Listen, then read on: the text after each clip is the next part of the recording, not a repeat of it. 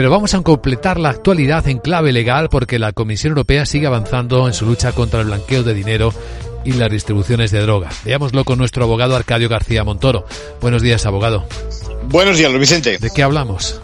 Pues de que la Unión Europea tiene claro que el negocio de droga aumenta, que la delincuencia dispone cada vez de más recursos, está organizada, motivos por los que asume una, roja, una hoja de ruta que conocimos ayer que incluye directivas para regular lo que se confisca, la recuperación de activos, el lavado de dinero y en general combatir las prácticas corruptas.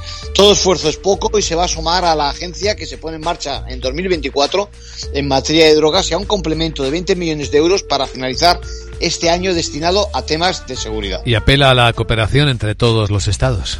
Es que no hay más remedio que actuar a nivel colectivo y centrarse en esa vigilancia de puertos de entrada, perseguir los movimientos financieros. Bueno, en este capítulo, a tener en cuenta también el papel de lo que denomina los gatekeepers, eh, tipo bancos, por ejemplo, verificando datos de clientes, trazando el recorrido del dinero en la línea de lo que se viene haciendo desde hace más de 30 años, pero adaptándose a las últimas soluciones electrónicas.